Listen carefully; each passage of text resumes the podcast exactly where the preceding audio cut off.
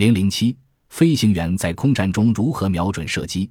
步兵用步枪射击固定目标，枪上的准星、标尺、缺口和目标必须在同一水平上，才可能击中目标。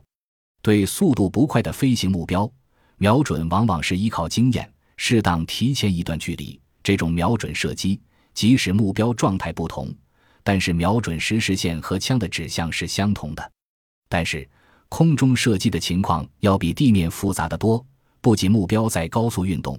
而且射手本身也在以很快的速度运动。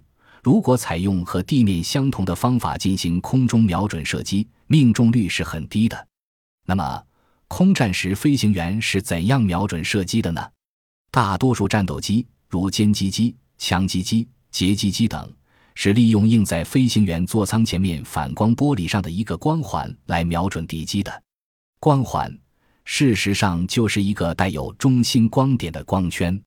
这个光圈大小可以变化，环形和光圈可以上下左右移动。光环瞄准敌机，就是利用光环能够套住敌机投影的反光玻璃上的影像这个原理。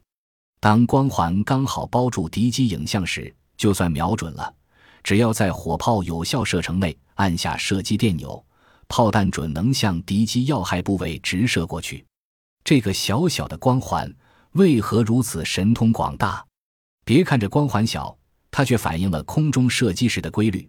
空中射击如果直接对着敌机开炮，炮弹准要发生偏差，不可能打中敌机。空中射击时必须有个提前量，同时还要考虑到炮弹在空中飞行时受地球引力等因素的影响，才能提高命中率。这些需要修正的量，可以用一个适应的角度，这个角度称为综合修正角来表示。这个角度的大小随着敌机的大小、速度、距离、高度和我机使用的武器种类的变化而变化着。这是由瞄准控制系统，有的称火力控制系统自动构成的。这个角度自动构成后，通过专门的光学系统变成一个光环，显示在飞行员座舱前面的反光玻璃上。光环直径的大小取决于敌机两翼间之间的长度和敌我两机的距离。又叫射击距离，这两个量，在确定了敌机的两翼间的长度后，光环的大小与射击距离的远近成正比。空战时，光环处在可以向任意方向移动的状态下，飞机做直线飞行，光环处在反光玻璃的正中间。飞机转弯的一刹那，光环具有稳定不变的特征，随着飞机一起运动。当发现敌机后，飞行员就根据光环和敌机的反光玻璃上影像的位置关系，控制飞机改变飞行状态，使光环见逼敌机影像，直至将它完全套住。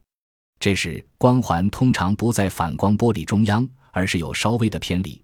这就是说，光环环心线即飞行员眼睛和环心的连线，以偏离炮管轴线一个角度，这个角度就是适合当时射击条件的综合修正角。